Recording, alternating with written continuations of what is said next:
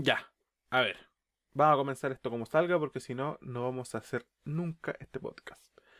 Voy a comenzar esto em, presentándome. Yo soy Alan, soy profesor y estoy chato. Chato porque este último tiempo la cuarentena me ha pegado fuerte. Eh, y yo sé que esto de la cuarentena no es fácil para nadie. A todos nos ha tomado de alguna forma u otra de mala manera. Y yo creo que ya estamos en un límite.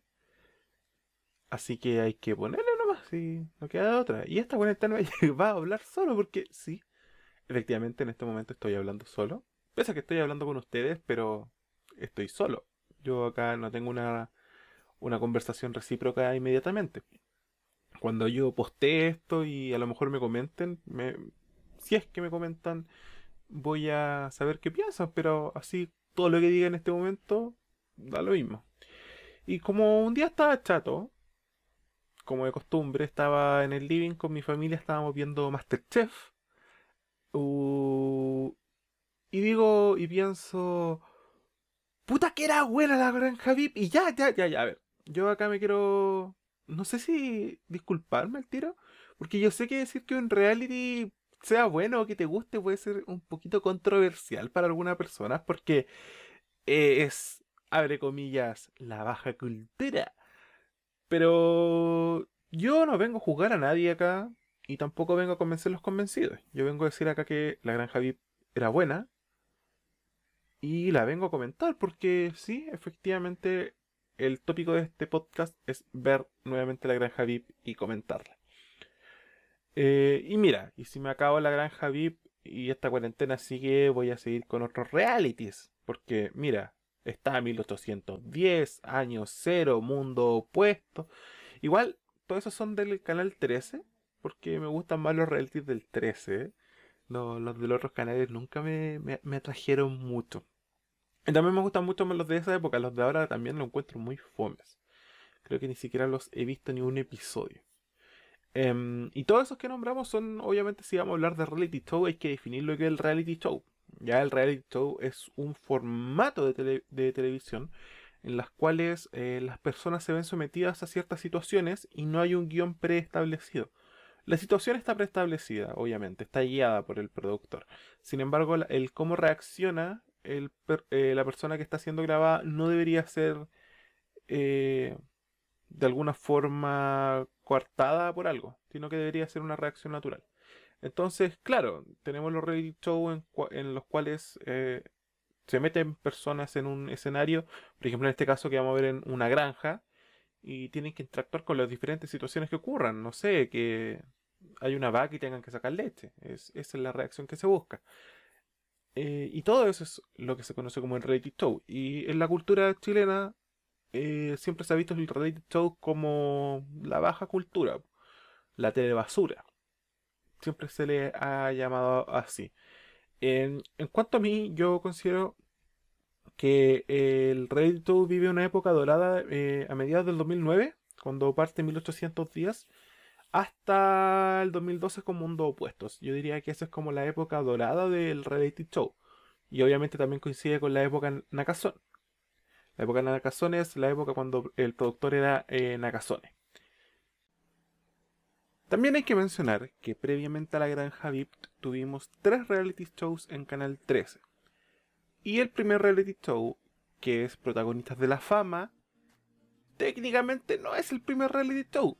El primer reality show es el reality show de Mecano, que lo dieron como dos semanas antes de que comenzara Protagonistas de la Fama para ganarse el título de el primer reality show chileno, pero nadie lo pescó porque mira, la idea era meter gente en una casa y que nada pasara literalmente era como metieron a todas las personas de Mecano en una casa y chao, eso fue el reality de Mecano.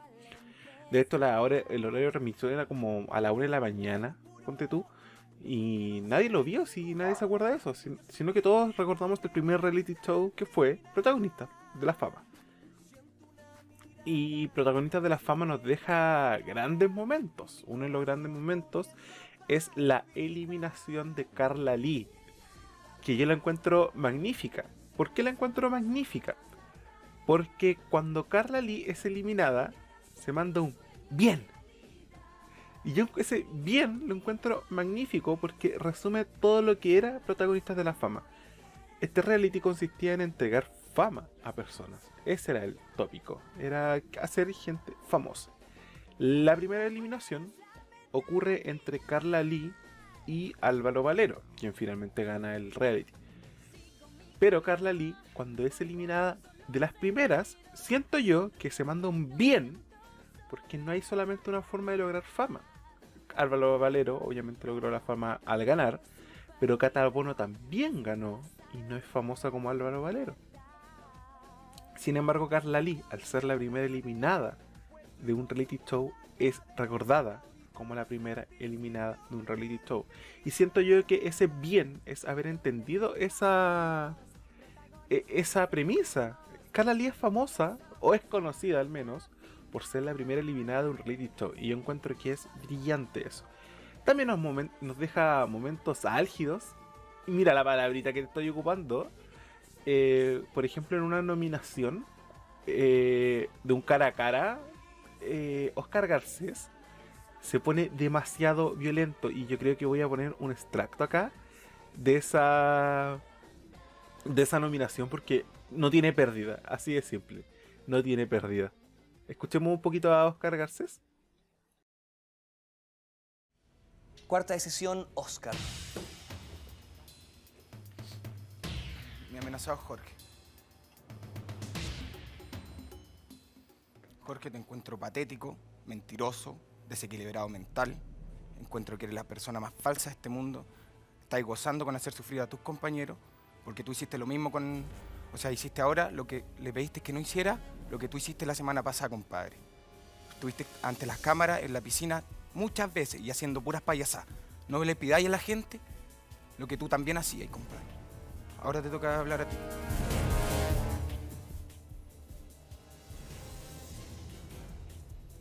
Me da lo mismo que me diga que Oscar. Soy una persona bruta, acelerada, futbolista. No eres interrumpirse, por futbolista favor. Segunda división. Eso eres. Te gano en el teatro. pero- Sí. No puede interrumpirse, le repito. no tiene pérdida esta pelea. Y es que marca un precedente en la televisión chilena. Yo no tengo en la memoria que antes haya habido una pelea mostrada y televisada así en la televisión. Yo creo que marca uno de los puntos fuertes eh, durante ese periodo de una pelea en, no en vivo, está editada claramente, pero la muestran y es como tal y es fuerte, es, es tensa, la música te lleva la atención, está editada bien. Yo, ac- acá yo creo que la televisión chilena se la mandó, obviamente entendiendo que esto es un show, acá en la vida real nunca se hubieran agarrado a pelear, pero esto es un reality ya hay que entenderlo como tal. Eh, ya dijimos entonces que protagonista de la fama lo gana Catabono con Álvaro Valero. Y los dos gozan de sus minutos de fama. Álvaro Valero se sigue hasta el día de hoy eh, dedicando a la televisión. Catabono no la quiero desmerecer, pero no sé qué está haciendo. Pero sí sé que Catabono graba el tema del segundo reality show chileno, que es Protagonistas de la Música. Protagonista de la Música es la misma versión de Protagonistas de la Fama, pero esta vez impulsar una carrera musical de un artista. El artista, si mal no recuerdo, ganaba eh, la presentación en Viña del Mar más el disco. Lo cual es como la consagración de los artistas. Bueno, acá el, el ganador del reality va al Festival de Viña. Entonces acá ya podríamos empezar a hablar del el declive que tiene el Festival de Viña a través de los años. Bueno, acá si ya se entiende como un show televisivo, gana el, el ganador va al Festival de Viña y gana eh, Jimena Barca. Si usted no conoce a Jimena Barca, yo le explico eh, brevemente quién es Jimena Barca.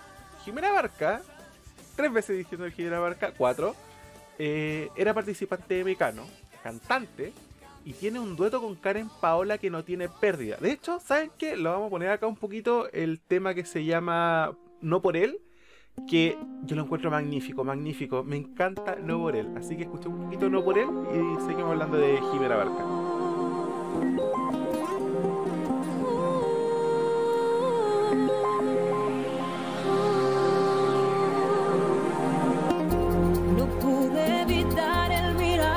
Los ojos y mi corazón ya latía por él. Busqué en ti las verde para besarle, cruzaste mis dedos y no salió bien. Lo siento de veras, no tuve la culpa. Sus armas, su encanto me hicieron caer.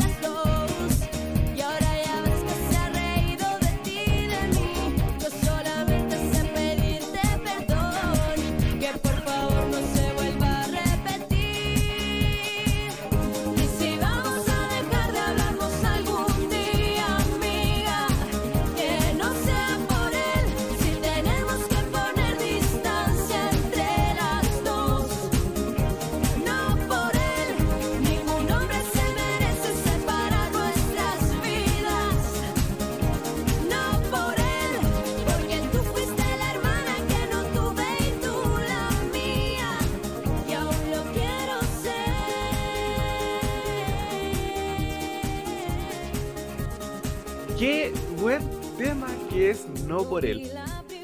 Bueno, Jimena Barca, así como para entregar datos anecdóticos de protagonistas de la música, porque no está disponible para ver online, entonces no, no, no hay registro audiovisual.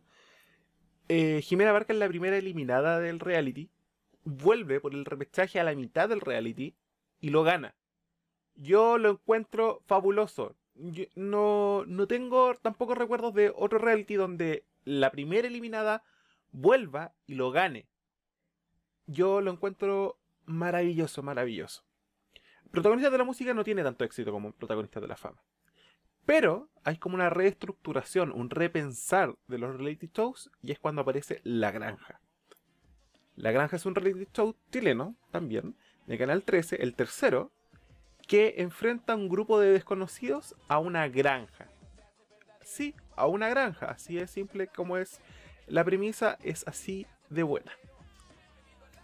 Eh, acá tenemos personalidades fuertes también. Tenemos a Gonzalo Egas, a Arturo Longton, a Vicky Licirini, eh, bueno, y un par más. Pero acá también ya el tópico era ganar plata, eh, ganar esta final y también generar polémicas. Acá también se generó mucha polémica.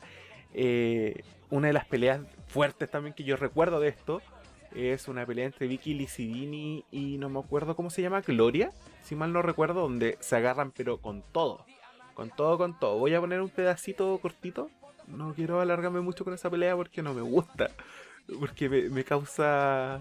No, no es como la pelea anterior, no sé, pero acá me, me da como penita esta pelea. ¿Por qué? Porque las dos parece que están sordas. Todo el rato parece que no se entienden lo que quieren decir. Entonces, pongamos un cachito nomás y la comentamos. ¿Soy yo la que no dice las cosas en la cara? Dímelo a mí en la cara, po. Es como decir, porque te fuiste.